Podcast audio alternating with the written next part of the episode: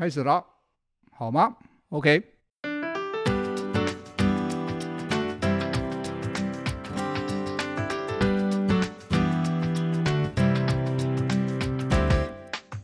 嗨，大家好，这里是人人都不老 Podcast，我是宋克义，是一个刚刚退休的生物学教授。我的兴趣是海洋生态和演化，做的研究是珊瑚礁里的无脊椎动物。我从二零零七年开始思考，如果人人都不老，这个世界会是怎么样的呢？持续写作累积了许多有意思的议题，连我自己都感到惊讶。近期决定要换个方式，倾听别人的意见和想法。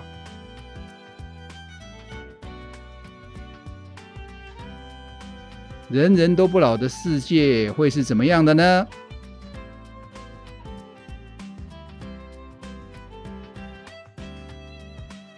看看你有什么想法。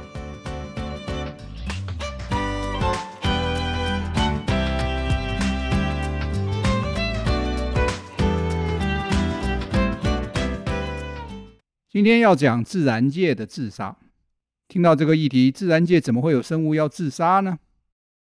演化学者的说法是，任何行为只要对基因的繁衍、散播有利，就可能透过天择留到今天。否则呢，顶多是偶发的现象，会随着时间消失；也可能呢，是其他重要适应的副作用，甚至是错误的观察。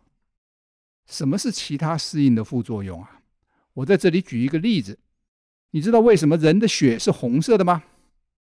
这并不是红色的血有什么特别的好处和功能，而是负责携带氧气的血红素分子结构中带了铁元素，恰好是红色的。血红素能够携带氧气才是真正的重点，红不红呢？一点都不重要。换句话说，血液的红色本身没什么功能，它只不过是携带氧气血红素的副作用。那我们又怎么晓得这个是真的呢？很简单，螃蟹的血就不是红色的了，它是蓝色的。带血的这个血清素呢，里面是铜离子，而不是铁离子。所以这又是一个证据呢。怎么样在不同的环境中携带氧气才是重点。什么颜色呢？不重要。我们再举一个例子：成年人最常断掉的手骨。是下手背的桡骨和尺骨，这当然并不是因为手臂断掉会有什么好处啊，而是细的桡骨和尺骨呢，有助于手腕灵活转动，而手腕灵活转动是灵长类一个重要的适应，它尤其啊能够让人能够灵活地使用各种工具，对生存竞争有很大的帮助。负面作用呢，就是这两根骨头要变细。因而耐不住大力冲撞，偶尔呢就要断掉了。我们想象狮子就是对照组，它的橈骨、尺骨粗得很，它的毛我们一下呢断掉的大概是我们的手背，而不会是狮子的手背。缺点是什么呢？狮子的手背呢强有力，怎么也不会断。可是呢，它要来转车门、转这个这个把柄的时候就非常困难了。它没有办法呢，跑到车子里面来吃我们。那对他来说呢，当然他不见得要开车门了哈。另外，我们说这个乌鸟反哺，乌鸟反哺事实上是一句成语，它在教训人啊，连连鸟呢都晓得要反哺要孝顺，我们做人呢怎么可以连禽兽都不如？那这个呢，事实上有可能是错误的观察。怎么说呢？因为乌鸟根本就不会反哺，那我们到底看到了什么呢？很可能呢，是因为乌鸟鸟巢呢被寄生性的杜鹃鸟给下了蛋在巢里面。那杜鹃鸟自己不建巢，也不孵小小鸟，它把蛋下在别人的巢里，让别人来孵。可是呢，这个杜鹃鸟长得很快，一下子呢，小小的杜鹃鸟就长得比这个。喂它的乌鸟呢都还大，所以在旁观的人，在观察的人呢，看起来呢，就是一只小小的乌鸟呢，在喂一只很大的幼鸟。他们以为那个幼鸟呢是老鸟，所以呢，就把它发明了一个这个成语“乌鸟反哺”。实实际上呢，当然是以讹传讹，因为有教化意义，就跟着讲。只要政治正确呢，不管真正的现象是什么呢，传播错误信息的人非常多。这个就算在现在的世界也经常是这样的。真相是什么呢？真相常常没有人在乎了。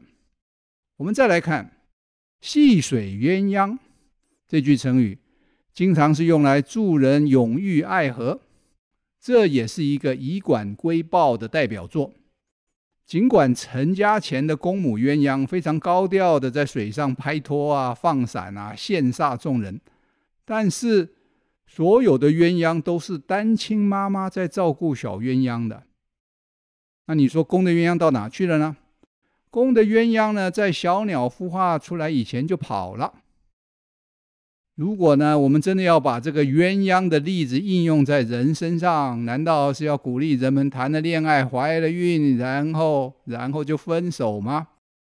对鸳鸯来说，它可能是有道理的，可是对人来说呢，一点道理都没有。这又是一个错误观察，再加上解释误导造成的迷失。靠着科学的方法和观察呢，我们希望一个一个能够破解。我们再看。还有更多的误解和错误，其中一个就是解释错误。我们知道，自杀的昆虫好像蜜蜂啦，好像冰蚁啦，这些行为呢，事实上呢，是对基因散播有利的例子。我们举这个蜜蜂的例子好了。蜜蜂呢，蛰了人以后，它的刺呢是有倒钩的，所以一旦挣扎呢，就把蜜蜂的肠啊、消化道都拉了出来，这还能活吗？当然是不行了。所以呢，我们的说法是什么呢？说这个蜜蜂呢是牺牲了自己来救了大家。可是呢，演化学家呢却有不同的看法。蜜蜂死掉，却受惠的都是同伴，同伴呢都带了相同的基因，机会很高。因此呢，表面上看起来是一只小蜜蜂牺牲自己，实际上呢是自杀基因在救自己。因为呢，它的同伴都有这个自杀基因，牺牲了一只救了大家呢，是划得来了。那这个例子呢，事实上我们说明过。我们现在呢来讲一个也没有说明过的例子。我们晓得鲑鱼啊，返乡游了几千公里，有的时候了哈。让大部分的时候没有游这么远，但是呢，再怎么说呢，鲑鱼返乡呢，产卵以后就死了，倒是事实。一条鲑鱼啊，一辈子就只繁殖这么一次。那具有类似的行为的呢，事实上还不少哈。例如说，我们常吃的章鱼、乌贼，甚至呢，我们喜欢烤来吃的香鱼呢，都是这样哈，就一辈子只繁殖一次。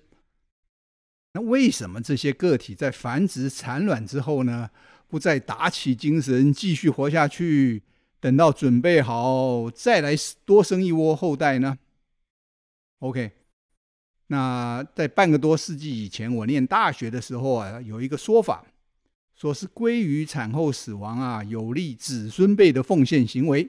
怎么说呢？他说鲑鱼死了以后，这么一大条鱼啊，腐烂成为营养。经由食物链呢，正好又滋养了同一条河流中飘向大海的鲑鱼小孩，因此呢，这个是一个牺牲奉献的行为。听起来呢，这个是一个好故事啊，但是演化学家却完全不接受这一类的说法。我们只要想象啊，一个自私的突变出现了，带了这个自私基因的鲑鱼啊，在生产后偷生不死，让别人死。他自己呢，又飘啊飘啊，又回到了海里。几年以后，他再回来产卵，岂不是可以生下更多带了这个自私基因的鲑鱼？他的小孩和其他的鲑鱼小孩都一样，反正可以利用其他牺牲奉献鲑鱼的分解的营养来长大。那这样子，自私的基因会在鲑鱼族群中占了优势，而逐渐取代原本那些牺牲啊、传承早衍的下一代的基因吗？答案当然是肯定的。为了大众利益而牺牲自己的基因，听起来很伟大，但是呢，在自然界呢是没有办法和自私基因竞争，而迟早要被淘汰的。但是我们明明就看到鲑鱼在繁殖之后就死了，这又要怎么解释呢？比较可以接受的版本是这样子的哈，鲑鱼呢原本也跟其他鱼一样，一辈子呢生殖很多次，但是啊，自从演化出长距离的洄游，要花费很多能量和躲避各种危险才能到达产卵场以后呢，就出现了一个更有竞争力的生活史。那就是蓄积全部的能量，一辈子只做一次洄游，一次繁殖。比起原始型啊，就是每年都要繁殖的原始型啊，那种型呢，每次都要预留很多精力游回大海，以至于呢，每次就只能生很少的蛋。这个新的策略呢，是把保留给游回大海的能量孤注一掷，全部投入生殖腺的发育，一辈子只繁殖一次。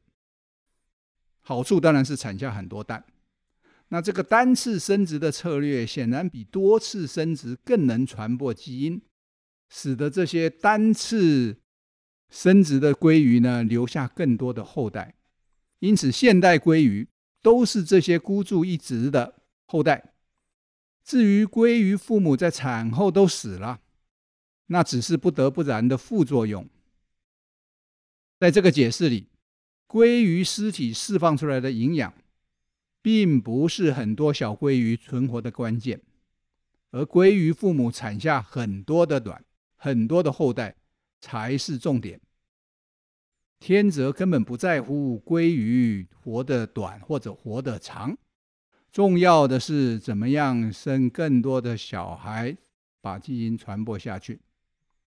我们知道，在自然界类似的牺牲小我完成大我的现象呢，如果放在成功传播基因的角度下来检视，我们得到的答案竟然都和鲑鱼一样，是完全反过来的。什么意思啊？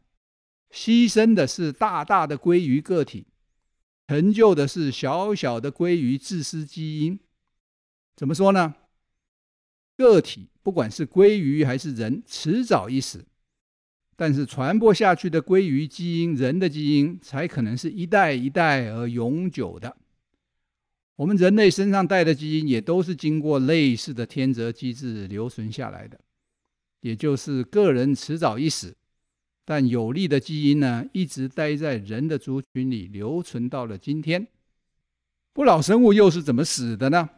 自然界不老的生物。以我们熟悉的神木来说啊，他们动辄就活上了一千年，但是每年仍然能够抽出新枝、开花结果，显然神木有一直活下去的潜能。什么因素造成死亡呢？也就是神木的死亡呢？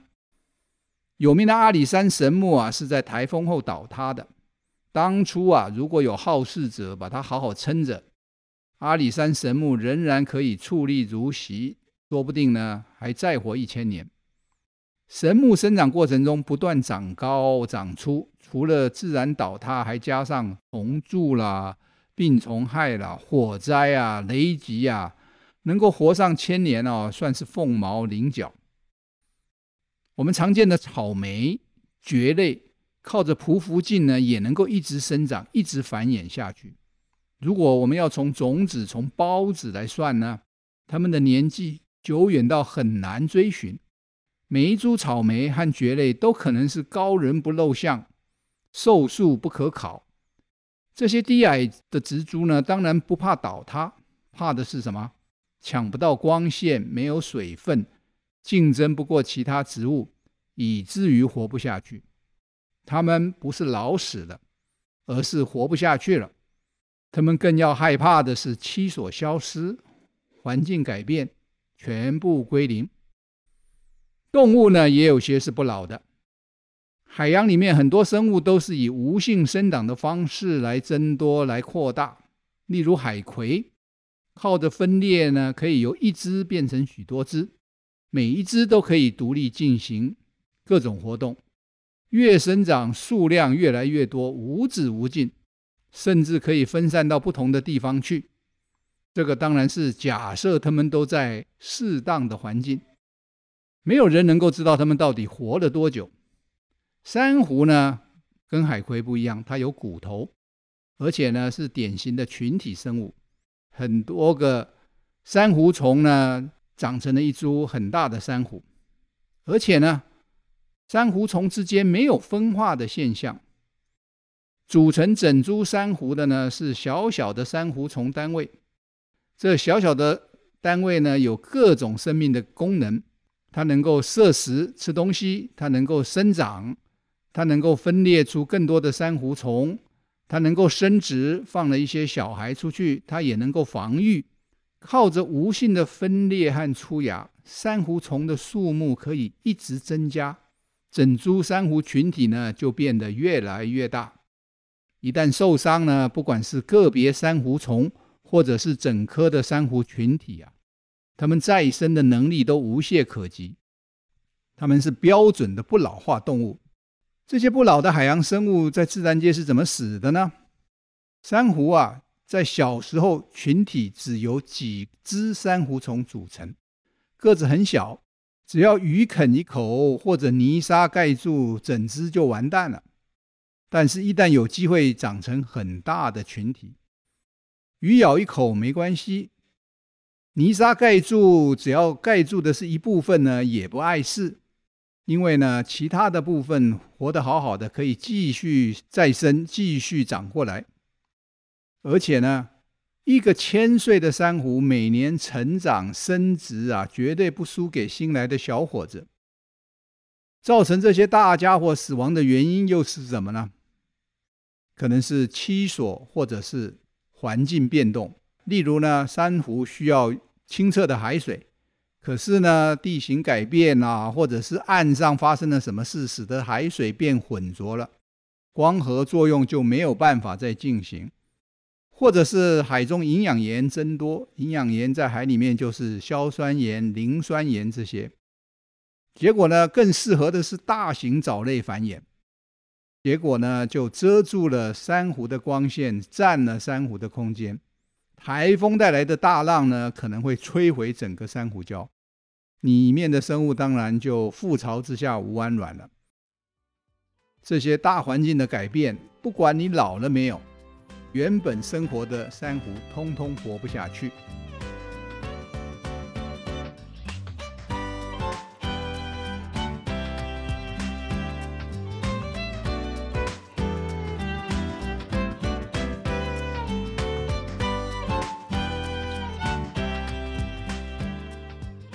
各位听众，如果有相关的问题，不妨在下面提出来，我们会设法回答您。